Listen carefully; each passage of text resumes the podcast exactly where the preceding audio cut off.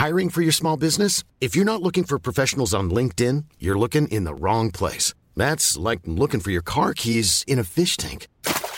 LinkedIn helps you hire professionals you can't find anywhere else, even those who aren't actively searching for a new job but might be open to the perfect role. In a given month, over 70% of LinkedIn users don't even visit other leading job sites. So start looking in the right place. With LinkedIn, you can hire professionals like a professional. Post your free job on linkedin.com slash people today.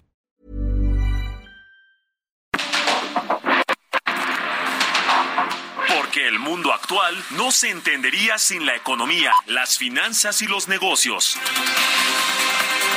Acompaña a Mario Maldonado, el columnista de negocios más joven y objetivo del periodismo financiero en su programa.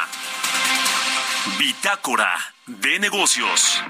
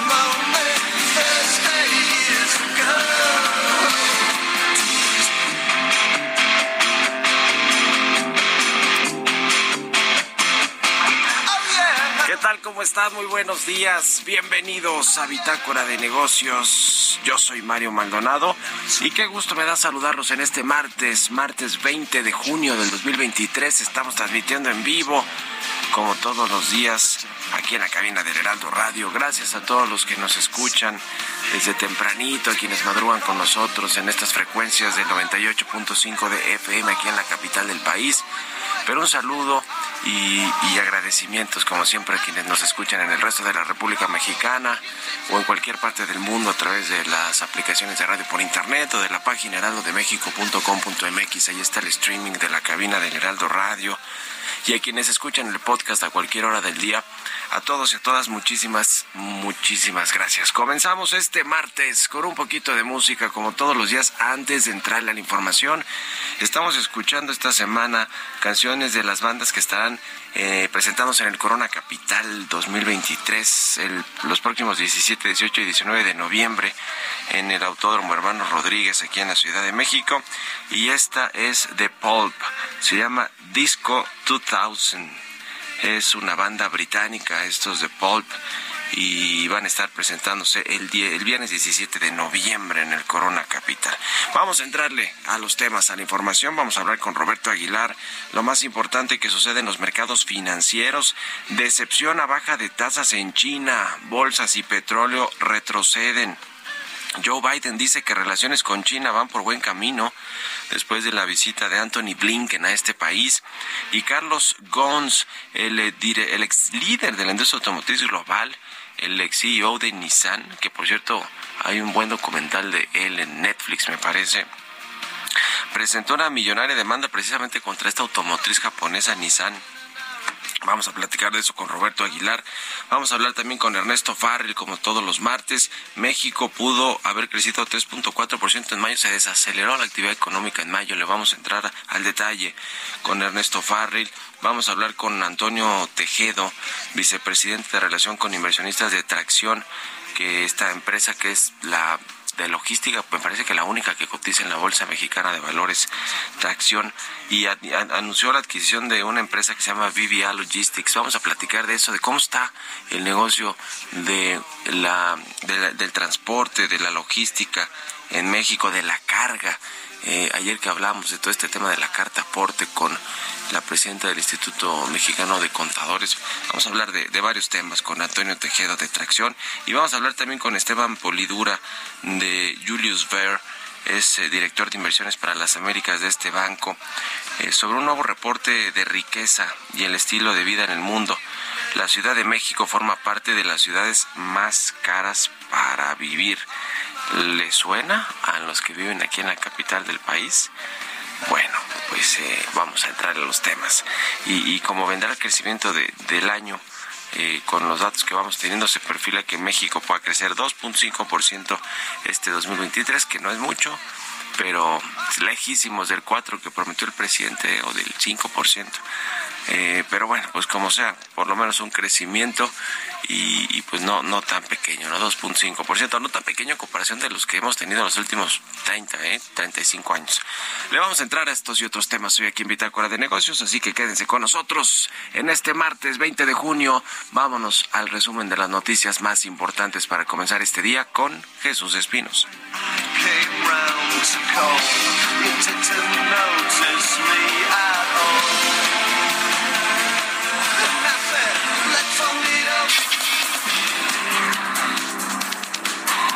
Durante la conferencia matutina en Palacio Nacional de este lunes, el presidente Andrés Manuel López Obrador anunció que la nueva secretaria de Gobernación será Luisa María Alcalde. La funcionaria dejará la Secretaría del Trabajo y Previsión Social y se ocupará de la dependencia que encabezaba Adán Augusto López hasta la semana pasada. Pienso que a mediados de semana ya va a empezar a ponerse de acuerdo con Alejandro Encinas, que es el encargado de despacho, Luisa María Alcalde Luján es joven, es muy importante pensar en el relevo generacional, darle oportunidad a los jóvenes. Además, Luisa María es abogada, ya fue legisladora, muy buen trabajo en la Secretaría del Trabajo. Con ella se concilió para que aumentaran los salarios, los salarios mínimos. Han habido cuatro aumentos de salario mínimo que han sido pues eh, históricos porque no aumentaba el salario mínimo en 50 años como ha aumentado. Adán Augusto López señaló que Luisa María Alcalde es una digna representante de esta generación de jóvenes mexicanos talentosos que egresó de la universidad pública, la Universidad Nacional Autónoma de México, y le deseo el mayor de los éxitos. Por su parte, a través de su cuenta oficial de Twitter, Claudio Sheinbaum mandó sus felicitaciones a Luisa María María Alcalde dijo que es una mujer honesta, de convicciones, responsable, apegada a los principios de la 4T y con un liderazgo desde muy joven. Fitch Ratings descartó un deterioro en la postura fiscal del país de cara a las elecciones presidenciales del 2024, debido al compromiso del gobierno federal por mantener finanzas públicas sólidas y una trayectoria estable de la deuda con respecto al PIB. Así lo señaló la Secretaría de Hacienda. La secretaria de Economía, Raquel Buenrostro, presentó a una delegación conformada por empresarios y presidentes de cámaras comerciales de Taiwán las oportunidades y ventajas de negocio en México, especialmente en el corredor interoceánico del Istmo de Tehuantepec. Javier de Bellerón, presidente de la Cámara de Comercio e Industria Franco-Mexicana, indicó que con la llegada de nuevas industrias al norte del territorio mexicano, provocará que en los próximos años esa región crezca entre 15 y 20%.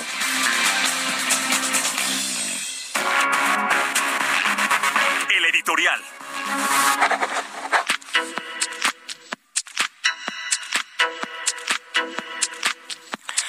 Bueno, pues ayer sorprendió, hay que decirlo así, porque fue una sorpresa que el presidente del observador eh, eh, pues eh, dijera que va a proponer o que o propuso ya formalmente a Luisa María Alcalde como la nueva secretaria de Gobernación, no solo porque es la más eh, la funcionaria más joven de su gabinete, 35 años, eh, aun cuando pues como ya escuchamos al presidente tiene experiencia legislativa, estuvo pues todos estos casi cinco años al frente de la administración de la cartera de la Secretaría del Trabajo y Previsión Social. Y al parecer no lo hizo mal, aunque siempre tuvo apoyo ahí, por ejemplo, de Horacio Duarte, que ahora se fue a coordinar la campaña de Delfina Gómez y va a ser su secretario de gobierno, eh, un personaje muy cercano al presidente, eh, que le ayudó con todo este asunto de jóvenes eh, construyendo el futuro, que por cierto ese programa no funcionó, ¿eh? no terminó por funcionar, aunque al principio pues se anunció con muy pompo y platillo, después se, reconocieron muchas irregularidades en todo este programa, pero bueno, le tocó negociar todo el tema del TEMEC, los aumentos al salario mínimo, el tema de los sindicatos, eh, en fin, varias cosas que así como que pura palomita o estrellita tampoco, y bueno, pues muy apoyado ahí por el, por su padre, ¿no? Por eh, el este abogado laborista, eh, es Arturo, Arturo Alcalde me parece, y no se diga por su madre eh, tan cercana al presidente López Obrador, Berta Luján, eh, que fue su contralora cuando él fue jefe de gobierno de la Ciudad de México, del entonces Distrito Federal, y después pues tuvo cargos muy irrelevantes en Morena eh, durante pues prácticamente desde que salió, desde que se fundó Morena, la, la ha acompañado el, el ahora presidente del observador Berta Luján. Y bueno, pues su hija, que estudió en Berkeley, en, en California y demás, pues sí parece que tenga algo de tablas, pero no hay que decirlo para encabezar la secretaría que lleva pues todo lo que tiene que ver con la política interior del país, con la relación con los estados, con los gobiernos estatales. Veremos si le toca también eh, pues eh, toda esta relación que tenía Dan Augusto López, ¿no? con el Poder Judicial, con los partidos de oposición eh, y con todos los, los grupos de poder, los sindicatos, los empresarios, en fin, veremos de qué está hecha Luisa María Alcalde, pero está interesante el enroque porque se hablaba de que ella era la candidata de Claudia Sheinbaum para sucederla en el gobierno de la Ciudad de México, pero al parecer pues se descartó en menos de una semana Rosa Isela Rodríguez y ahora Luisa María Alcalde, quienes al parecer, por lo que ha dicho el presidente del observador, de que quiere que terminen su sexenio ya los funcionarios que van a tomar carteras o que van a quedarse en su gabinete, pues que terminen el gobierno. Entonces, pues al parecer estarían fuera de la contienda de la Ciudad de México. Veremos ahí qué tanta relevancia toma Ricardo Monreal, si declina o no por Claudia Sheinbaum, porque él quiere también ser candidato, o el propio Mario Delgado, presidente Morena. Veremos, eh, a mí me parece que esto le suma a Claudia Sheinbaum, ¿no? El hecho de que manden allí alguna de sus aliadas a la Secretaría de Gobernación que tiene la relación con los estados, en fin. ¿Y dónde queda Dan Augusto López, que más o menos pues pierde un poquito de influencia en la Secretaría? Eh, yo creo que va a renunciar César Yáñez, a quien rescató de la congeladora para que se vaya pues a coordinar su campaña o sus recorridos. En fin, interesante todo ¿eh? este ajedrez político del presidente López Obrador, que a menudo parece también un juego de espejos, ¿no? A veces al presidente le gusta engañar con las eh, con los cargos a los que eh, promueve a sus principales operadores y operadoras. ¿Ustedes qué opinan? Escríbanme en Twitter, arroba Mario Mal y en la cuenta arroba Heraldo de México. Radar Económico. Y como todos los martes, ya está con nosotros Ernesto O'Farrill. Mi querido Ernesto, ¿cómo te va? Buenos días. ¿Qué tal, Mario? Muy buenos días a ti y a todo el auditorio. Gusto saludarte. Pues, ¿qué te parece eh, cómo va la economía al primer eh, cuarto del año? Ayer tuvimos el dato de abril, ¿no? Del indicador oportuno de la actividad económica de abril y ustedes ya eh, más o menos traen también el dato anticipado de mayo. Eh, ¿cómo, está la economía en estos en esta primera mitad del año? Sí, cómo no. El indicador oportuno de INEGI eh, afirma que la economía de México puede haber crecido en mayo alrededor del 2.7% anual, poco más de lo que estima para abril. Todavía no tenemos los datos del IGAE de, de abril y estima pues, 2.7% cuatro, ¿no? Bueno, pues eh, en Bolsa América contamos también con indicadores anticipados de la economía de México y en base a eso, en base al indicador IBEM que llamamos, eh, estamos estimando un crecimiento por arriba de lo que está estimando INEGI, 3.4%. ¿Qué es lo que sucedió en el mes de mayo? Bueno, pues doy algunos de los elementos que componen el indicador que nos dan esta cifra. Por ejemplo, la producción automotriz tuvo un crecimiento del 24% anual en mayo. Las ventas automotrices y las exportaciones crecieron alrededor del 17% anual. Otro de los eh, factores, eh, pues es por ejemplo el empleo en el IMSS. La cifra de, de puestos de trabajo eh, inscritos en el registro del IMSS tuvo un crecimiento del 4% anual en mayo, mientras que en abril estaba creciendo alrededor del 3.5%. Entonces se ve una aceleración en la creación de puestos de trabajo en la economía formal. Otro de los eh, ingredientes, bueno, tenemos también un índice de confianza económica que hacemos junto con el Instituto Mexicano de Contadores Públicos y ese indicador pues también se disparó de manera importante tanto la percepción que tiene el gremio de los contadores en el país sobre la situación actual de los negocios como la percepción a futuro. Vemos aquí están los principales componentes que favorecieron al indicador, pero no todo fue positivo, ¿no? También tuvimos datos negativos. Uno de ellos, el que más llama la atención, es las ventas de las cadenas comerciales afiliadas a la ANTAF, bajo tiendas comparables con el año anterior, tuvieron una caída las ventas del alrededor del 4% real, quitando la inflación, mientras que en abril la básicamente andaban eh, con crecimiento similar al de la inflación, o sea, cero, cero variación. Entonces hay una caída ahora del 4% en términos reales y bueno, pues llama la atención porque se cae así el consumo junto con los indicadores oportunos de la actividad económica que, que comentaste, que va la INEGI, el viernes pasado también hizo una, una publicación de su indicador oportuno sobre el consumo. Y pues eh, en términos mensuales está diciendo que el consumo tuvo una variación de 0% mensual mayo contra abril. Es un crecimiento alrededor del 2.3% anual. Eh, bueno, pues eh, lo que estamos viendo es que hay una desaceleración en el consumo que pues es extraña porque pues por un lado tienes esa creación de puestos de trabajo, la masa salarial, es decir, la combinación de puestos de trabajo más incrementos de salario, pues eh, ha tenido un desempeño bastante favorable de más del 4%. Y luego tienes eh, las remesas, que se mantienen arriba de 5 mil millones de dólares mensuales, que es una cantidad importantísima de flujo y que a su vez pues eh, favorece el consumo. Entonces, esa esta parte fue la, la más eh, negativa junto con los indicadores eh, oportunos también ISMs o el del INEF para la manufactura que están negativos tanto en Estados Unidos como en México. Eso es lo que estamos viendo. Pues interesante, interesante este análisis de los principales indicadores en el primer, pues prácticamente en la primera mitad del año, hasta el mes de mayo por lo menos, eh, con, con, con los indicadores anticipados. Gracias Ernesto, buenos días. Gracias a ti Mario, que tengan un excelente día. Un abrazo, hasta luego. 6.21, vamos a otra cosa. Economía y mercados. Roberto Aguilar ya está aquí en la cabina del Heraldo Radio. Mi querido Robert, buenos días. ¿Cómo estás, Mario? Me da mucho gusto saludarte a ti y a todos nuestros amigos. Fíjate que se dio a conocer el dato de ventas al menudeo ahora que hablaba acerca Ernesto Farrell sobre los indicadores económicos. Y es interesante porque fíjate que en abril las ventas al menudeo en México subieron 1.5% con respecto al mes previo y también si lo medimos con el mismo periodo, pero el año anterior hubo un incremento de 3.8%.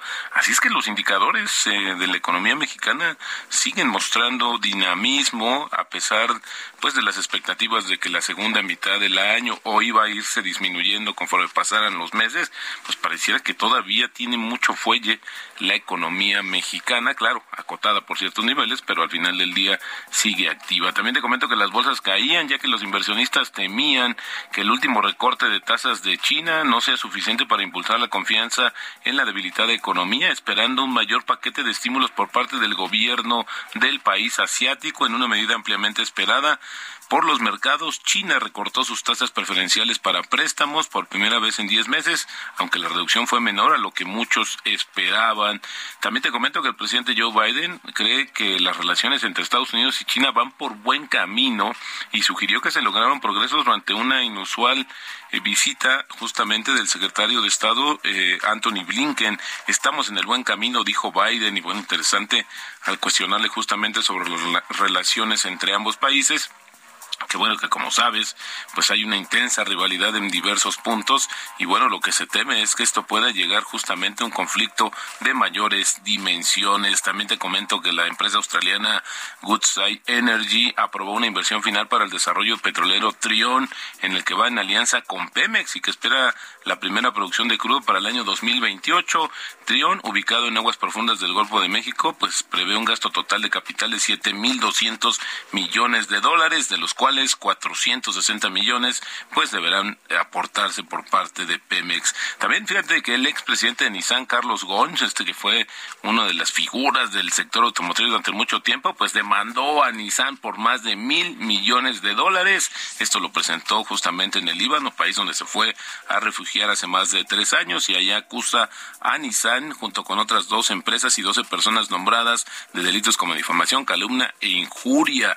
Y bueno, también te comento justamente que el tipo de cambio, cotizando en esos momentos en 17.11, bueno, pues todavía eh, alcanzó a tocar esos niveles cercanos a los 17 pesos, pero con esto tenemos 3.2% de apreciación mensual y 12% de apreciación anual. Y la frase del día de hoy, todo el mundo tiene el cerebro suficiente para ganar dinero en la bolsa, pero no todo el mundo tiene suficiente estómago. Esto lo dijo en su momento Peter Lynch. Buenísimo, gracias mi querido Robert y nos vemos al ratito en la televisión. Gracias Mario, muy buenos días. Roberto Aguilar, síganlo en Twitter, Roberto AH, son las seis con veinticuatro minutos.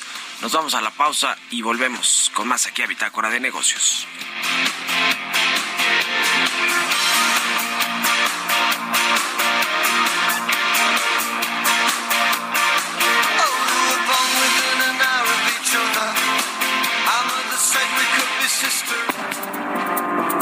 Un momento continuamos con la información más relevante del mundo financiero en Bitácora de Negocios con Mario Maldonado. Regresamos.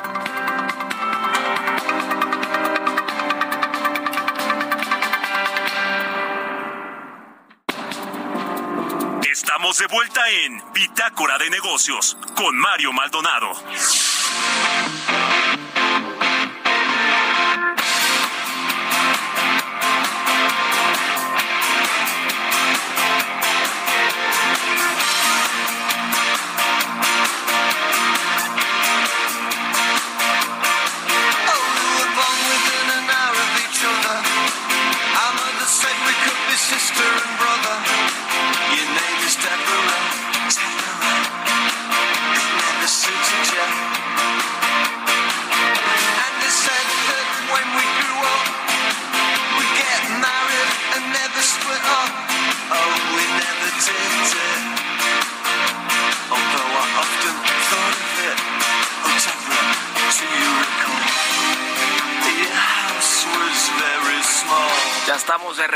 Aquí en Bitácora de Negocios, 6 de la mañana con 31 minutos, tiempo del centro de México, y regresamos escuchando un poquito de música. Hiring for your small business? If you're not looking for professionals on LinkedIn, you're looking in the wrong place. That's like looking for your car keys in a fish tank. LinkedIn helps you hire professionals you can't find anywhere else, even those who aren't actively searching for a new job but might be open to the perfect role. In a given month, over 70% of LinkedIn users don't even visit other leading job sites. So start looking in the right place. With LinkedIn, you can hire professionals like a professional. Post your free job on linkedin.com slash people today. Decinos con información en esta segunda mitad del programa. Estamos escuchando esta semana canciones de bandas que van a presentarse en el Festival Corona Capital 2023, que será en noviembre en la curva 4 del Autódromo Hermano Rodríguez y esta que escuchamos de fondo es de la banda británica Pulp, se llama Disco 2000 y la escuchamos, bueno, pues a propósito de que ellos van a presentarse el viernes, viernes 17 de noviembre. Vámonos al segundo resumen de noticias con Jesús Espinosa.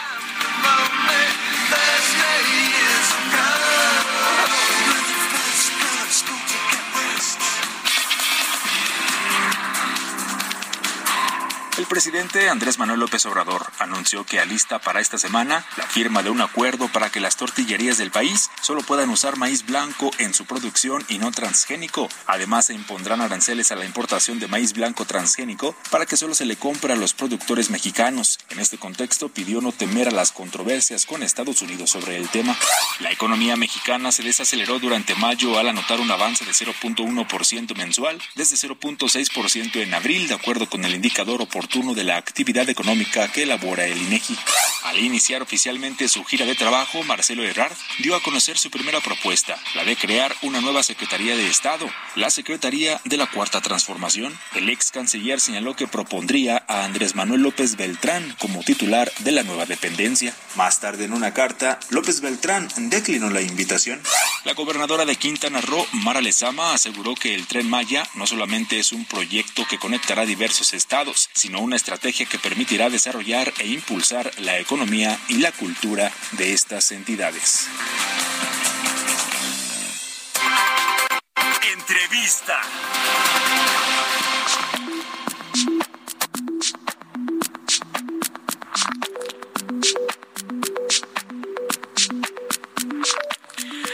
Comentaba al inicio del programa que Grupo Tracción, una empresa de movilidad y logística que cotiza en la Bolsa Mexicana de Valores, anunció ayer la adquisición de, de VVA Logistics, que es una empresa de brokerage de carga de con servicios puerta a puerta y cross border en Estados Unidos y, y bueno pues es una adquisición interesante que vamos a platicar con Antonio Tejedo, vicepresidente de Relación con Inversionistas de Tracción. ¿Cómo estás Antonio? Muy buenos días. Hola Mario, muy buenos días y muy buenos días a tu auditorio. Cuéntanos más de esta operación que anunciaron ayer en la bolsa. Pues mira, es muy interesante como mencionas eh, y efectivamente se trata de una adquisición sumamente estratégica para nosotros, eh, porque con esto la compañía pone un pie en, en Estados Unidos para el tema de, de, de, carga puerta a puerta y carga cross border, que para nosotros es muy importante. Eh, tú sabes que este fenómeno de nearshoring está haciendo que, que sobre todo la parte de cross border y los servicios de Estados Unidos crezcan eh, en volumen, ¿no? Entonces, para nosotros es muy importante esto porque los, ya podemos ofrecer nosotros a nuestros clientes este servicio, el servicio puerta a puerta a Estados Unidos, que era un servicio que ofrecíamos, pero a través de terceros, a través de, de empresas americanas, eh, y no y nosotros no, no, no nos quedamos con esa porción del negocio. Y hoy ya lo podemos hacer. Y más importante aún es que esta estrategia, esta adquisición va en línea con nuestra estrategia de largo plazo de, de de crecer de manera inorgánica a través de negocios ligeros en activos. Esta compañía que, que, que, que adquirimos, BBDA Logistics, es una compañía que tiene cero activos. Entonces, uh -huh. prácticamente es, es un negocio de brokeraje en el que se gana dinero eh, prácticamente sin inversión de capital. Uh -huh. 10 millones de dólares, ¿verdad? En efectivo, 40% se paga el cierre de la operación y el resto en dos años, sujeto a condiciones. Es correcto. Ese es más o menos el dato. ¿Cómo está el negocio de logística, de movilidad en México, de transporte? Ayer platicábamos, y lo comentaba al inicio del programa que nos llama la entrevista, con la presidenta del Instituto de Contadores y nos hablaba de los, de los temas con la carta aporte y los problemas con algunos transportistas. ¿Cómo está el negocio actualmente? ¿Cuáles son los retos, oportunidades que vislumbran para el resto del año eh, en, en México, Antonio? Mira, hay, muchos retos, eh, como, como en todos lados hay muchos cuellos de botella, eh, pero yo te diría que ese tipo de, cuestiones se pueden sobrepasar con la aplicación de tecnología y la aplicación de talento. A nosotros particularmente en Tracción nos ha funcionado desde hace mucho la aplicación de tecnologías de última generación para poder estar un paso adelante de la competencia y un paso adelante de las necesidades de los clientes. Eh, el negocio de carga es muy esencial para la economía. nos dimos cuenta de ello durante la pandemia. Siempre lo siempre lo, imaginábamos, ¿no? Eh, pero cuando, cuando llega la pandemia, pues te das cuenta de realmente eh, qué tan esencial eres, ¿no? Y cómo la tecnología ayuda para que puedas tú moverte hacia donde los patrones de consumo y los patrones de demanda eh, van, van, van cambiando. Entonces, este, pues sí, digo, hay muchos muchos retos, como dices, eh, sobre todo, pues, bueno, en la carga cross border de, de México a Estados Unidos, eh, hay, hay algunos retos, hay, hay este, retos en la, en la parte de representación, en la parte de los procesos manuales, en la parte de los intermediarios, eh, pero bueno, eh, son, son retos que se van a ir, nosotros pensamos que son retos que se van a ir resolviendo de manera progresiva conforme vaya, vayamos creciendo y conforme pues vaya aumentando este tipo de servicios. Eh, nos decías que con esta adquisición de BBA Logistics ponen un pie en Estados Unidos, tienen intenciones de expandirse, cuáles son los planes que tienen de internacionalización, comenzando por Estados Unidos, que es un gran mercado, todavía la potencia económica más importante del mundo. Sin duda, ¿no? Y bueno, eh, como, como te decía, el fenómeno del nearshoring, pues eh, se trata de, del cambio de cadenas de suministro hacia lugares con mayor proximidad hacia, hacia el consumo final, que es lo que, lo que está pasando en México, ¿no? En México tiene el potencial hoy de convertirse en el, en el proveedor líder de América del Norte, este, y pues sí, el paso natural para expandirse de, de manera internacional es, Estados Unidos. En México todavía hay muchas oportunidades que hacer, hay muchas eh, oportunidades de consolidación en nuestro negocio, en logística, en transporte, en movilidad. Hay muchas oportunidades de crecimiento orgánico pero también Estados Unidos, como, bien lo menciono, representa una oportunidad muy interesante de expansión, eh, porque pues como dice, es, un, es un mercado eh, de consumo muy grande eh, y para nosotros sí es, sí es importante la, expansión hacia allá y poder poder tener no solo una, una o, digo, ahorita con BBVA pues ya digamos que ya mojamos los pies en el agua no de Estados Unidos, pero pues sí, sí queremos, sí nos gustaría tener un poco más de, de, volumen y de, y de presencia en, en aquel país para aprovechar este tema del nearshoring. Eh, ahora, el, el asunto de pues de cómo está ha cambiado esta industria o de cómo se ha ido modernizando con tecnología, con la electromovilidad, importante porque la gasolina sin duda alguna supongo y te lo pregunto Antonio pues representa uno de sus costos eh, pues más más grandes no y sobre todo cuando aumenta el precio de la gasolina. Cuéntanos un poco de lo que han hecho con tracción en los últimos años eh, en, en términos de pues modernizar de apostar por tecnología y de cómo ha cambiado la industria en general del transporte en México. Mira la migración hacia tecnologías más limpias ahí está. Este, nosotros este pues hemos hecho, por ejemplo, pruebas piloto con... Empezamos haciendo pruebas piloto hace un par de años eh, para nuestra flota de última milla. Hoy ya, operamos camionetas eléctricas. Eh, estamos haciendo pruebas para nuestra flota de movilidad de personas. Eh, el tema de la electrificación en las flotas de carga todavía está muy verde en México. Este, todavía hay muchas tecnologías que son muy caras. Eh, y bueno, pues habrá que esperar a que a que esas tecnologías vayan penetrando más más y más en México para poder eh, considerarlas ya de manera un poco más seria. Pero este pues es algo que nosotros siempre hemos siempre hemos hecho, siempre hemos sido punta de lanza con los armadoras en, en, diferentes pruebas. Te diría que hace dos meses eh, nos entregaron 43 tractocamiones eh, a gas natural, que es un paso importante este, hacia el del diésel al gas natural ya operamos una, una porción de nuestra flota de movilidad de personas, de los autobuses amarillos, ya lo, ya operamos de, de una, una, una, parte de esos de esos camiones también con gas natural. Entonces, pues bueno, siempre hemos tratado de, de, estar ahí en, en términos de, de, tecnologías más limpias. Yo no te diría electrificación, porque es algo que todavía está digo, muy verde, pero pero pues bueno, ahí estaremos, ¿no? Cuando cuando la tecnología esté, cuando la tecnología sea accesible, este, pues ahí está la atracción sin duda, eh, siendo punta de lanza en ese tipo de cuestiones. Y por último te pregunto sobre eh, pues eh, el hecho de que ustedes sean una de las primeras, sé si la primera compañía de mexicana de logística, de movilidad, de transporte eh, en México en cotizar en la bolsa. Ayer ayer subieron las acciones, ¿no? Tomaron bien los inversionistas esta este anuncio de adquisición. Eh, pero pero ¿qué, les ha representado ser la primera empresa, si, si, no me equivoco, ¿no? La primera empresa mexicana en cotizar en la bolsa de este sector. Sí, es correcto, somos la primera y la única. Eh, mira, representa muchas cosas. Yo diría que lo más importante es que al ser una empresa pública tienes niveles de institución, de institucionalización que son muy mucho más avanzados que el resto de las empresas del sector, que son empresas familiares, ¿no?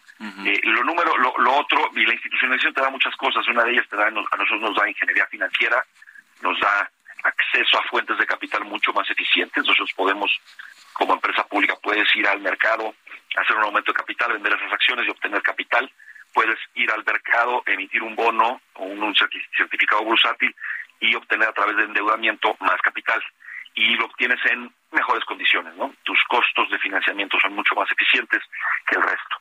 Eh, y nos da también eh, este, este tipo de, fuentes de capital que nos han dado a nosotros en los últimos cinco años, eh, ahora sí que gasolina para, para crecer y para convertirnos en el líder. Hoy la escala de la compañía es muy difícil de replicar en, el mercado. la, la, la, escala que tiene tracción, el volumen, la infraestructura operativa, es muy, muy difícil de replicar. Es, es, realmente algo, algo, algo muy grande. Entonces, sí, para nosotros ha representado toda la diferencia ser una empresa pública, no cotizar en bolsa. Pues interesante. Muchas gracias. Eh, nada más para que la gente sepa un poco más de Tracción, cuántos empleados tienen, cuánta, eh, cuántas unidades, en fin, para darnos idea de la magnitud de la empresa. Mira, Tracción opera más o menos una flota de casi 10.000 unidades motrices, que son más o menos 7.000 de, de transporte personal de los camiones amarillos, autobuses, dos, más o menos 2.300 tractocamiones de carga, es una de las flotas más grandes de México, y más o menos eh, entre 700 y 800, te digo porque esa es una cifra que cambia trimestralmente, eh, unidades de última milla, entonces son casi 10.000. Operamos más de casi 800.000 metros cuadrados de almacén, 3PL, eh, somos el segundo operador más grande en México, tenemos 21.000 empleados, obviamente tenemos el portafolio de servicios más diverso del sector, tenemos también eh, presencia y liderazgo en muchos servicios y sobre todo en los corredores de mayor dinamismo económico del país, como son el Bajío, eh, como es, por ejemplo, el, el, triángulo Monterrey, Saltillo, Nuevo Laredo, que es donde el nearshoring está teniendo un impacto eh, más intensivo. Este, en Ciudad Juárez, este, en Ciudad de México también tenemos tenemos este, operaciones en el sureste, en el área de Cancún y Riviera Maya. En fin, eh, somos somos la empresa líder en, movilidad, en logística y en transporte en México. Muy bien, pues gracias Antonio Tejedo, vicepresidente de Relación con Inversionistas de Tracción, por estos minutos y muy buenos días. Hasta luego. Hasta luego. Buen día. 6.44, vámonos a otra cosa. Historias empresariales. Oigan, ¿se acuerdan de MTV? Bueno, todavía existe, ¿eh? fue a principios de los de los de años 80, de la década de los 80 cuando nació una nueva forma de escuchar y de ver música. MTV, canal de televisión dedicado a videos musicales, revolucionó en su momento la manera de ver televisión. Yo, yo hoy todavía existe ya más con realities y con concursos y otro tipo de cosas, aunque también pues se transmite videos. Vamos a escuchar parte de la historia de esta empresa con Giovanna Torres. Todos recuerdan 1981 como el año donde inició la recesión, pero también fue el momento donde nuevos estilos de música llegaban a cautivar a millones. Con ello, Robert W. Pittman ideó un concepto en el cual llevaría la música a imagen. Así nació MTV, el cual debía llamarse TV One, pero el nombre ya estaba pautado. Ladies and gentlemen, rock and roll. Fue el primero de agosto de 1981 cuando se mostraron las primeras imágenes con un montaje del alunizaje del Apolo 11, finalizando con el lema Ladies and Gentlemen Rock and Roll. El video mataría a la radio, eso decía el primer videoclip transmitido en lo que llamó MTV Music Television. MTV Music Television. This is it. Welcome to MTV Music Television, the world's first 24-hour stereo video music channel.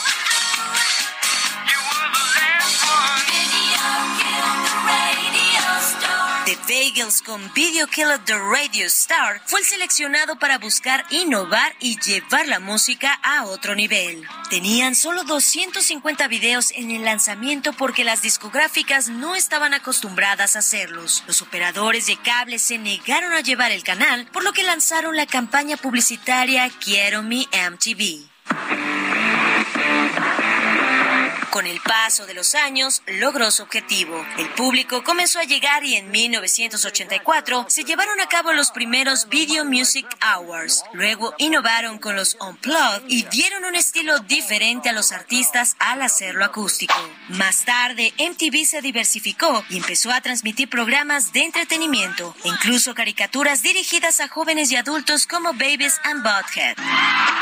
Okay, children of Aquarius, it's time for another cosmic happening. Try not to harsh on your realm as we bring you, by extremely popular demand, the Beatles. Cuando llegó la época de los 2000, los reality show empezaron a sobresalir y para la década de los 2010, el Music Television dejó de existir. Para muchos fue la decadencia del canal y aunque hoy en día ya no es el canal de música que fue en sus inicios, MTV fue el referente para la industria musical. Hi, I'm Nina Blackwood, and I'll be with you after JJ right here on MTV, the world's first video music channel. All day, all night.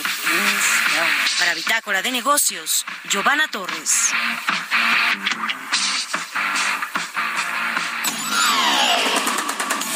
Mario Maldonado en Bitácora de Negocios.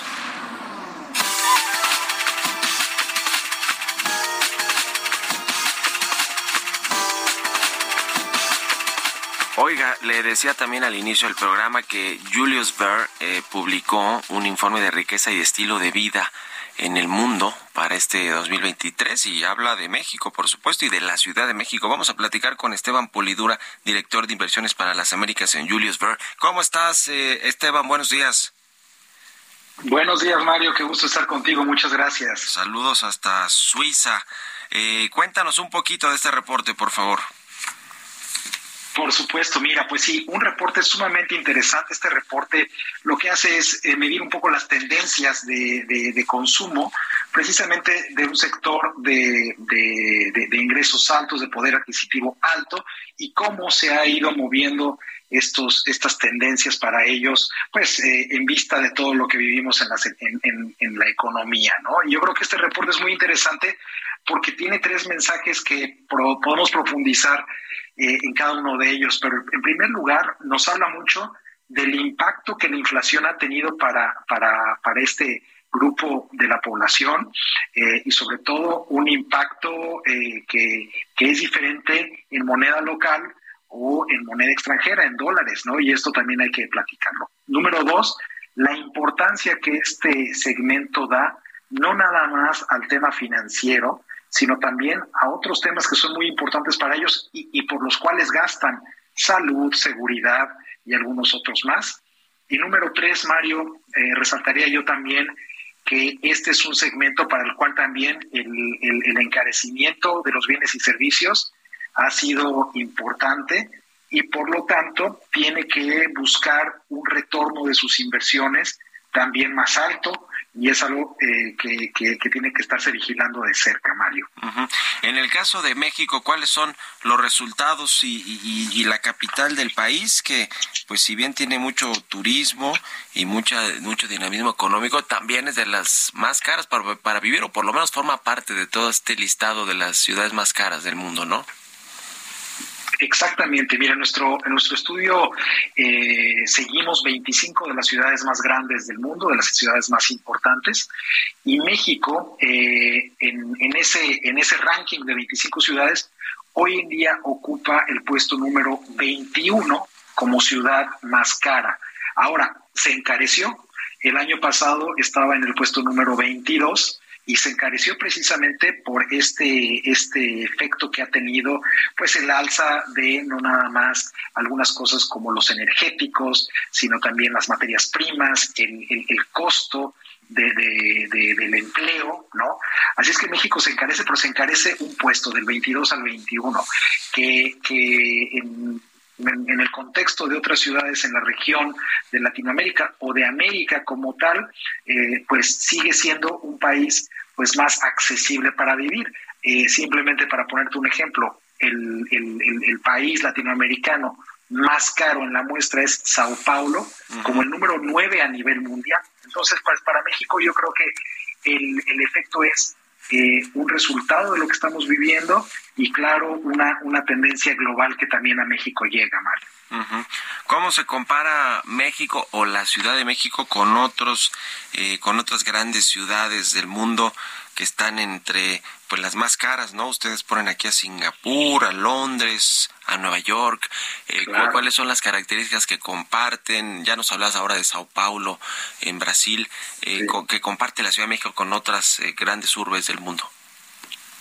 Claro, claro que sí, sí, tú lo, tú lo dijiste muy bien. Las tres ciudades más, más caras a nivel mundial para vivir son precisamente Singapur, Shanghai y Hong Kong. Es, es Asia, en pocas palabras, donde el costo de vida sigue siendo el más alto y donde la gente sigue también eh, dispuesta a pagar por los servicios al precio que estén. ¿no? Eh, en América, eh, evidentemente, también ha habido movimientos interesantes y como región América, el continente americano también se ha encarecido mucho. Hablando de ciudades, Mario, esto es sobre todo por eh, encarecimientos de la vida en Nueva York, por ejemplo, que hoy en día es la quinta ciudad más cara para vivir, Miami, que ocupa el, puesto número, número 10, y como decía yo, Sao Paulo el 9, ¿no? En general, todas ellas eh, y, a nivel mundial están, están teniendo un efecto importante en varios rubros. En primer lugar, hay temas de, bienes, como por ejemplo eh, vinos, algunos licores, eh, eh, eh, autos definitivamente, pero también servicios, Mario. el costo de, boletos de avión, por ejemplo, hoteles o incluso una salida a un restaurante elegante, también está teniendo un efecto. Y para México, a nivel global, eh, eh, eh, lo que estamos viendo es una tendencia similar, aunque para México hay algunas cosas un poquito diferentes que a nivel mundial. Por ejemplo, en México, algo que, ha pegado mucho en este costo de, vida ha sido, por ejemplo, los, los, seguros de, los seguros de salud, que para el mexicano son importantes. Te pongo nada más un ejemplo. En Brasil, algo que ha pegado mucho es la tecnología, donde el consumidor está dispuesto a pagar estos precios de tecnología muy altos, Mario. Ya. Pues muy interesante, eh, Esteban, muchas gracias por compartirnos estos datos de, de su de su estudio en, en Julius Ver y estamos en contacto, si nos permites. Gracias y buenos días y saludos hasta hasta Zurich. Estás en Zurich, Suiza, ¿verdad? Exacto, muchísimas gracias, Mario. Claro que sí. Muy bien, hasta luego. Pues con esto nos despedimos. Gracias a todos ustedes por habernos acompañado este martes aquí en Bitácora de Negocios. Se quedan en estas frecuencias del Heraldo Radio con Sergio Sarmiento y Lupita Juárez. Nosotros nos vamos a la televisión, al canal 8 de la televisión abierta a las noticias de la mañana y nos escuchamos aquí mañana tempranito a las 6. Muy buenos días.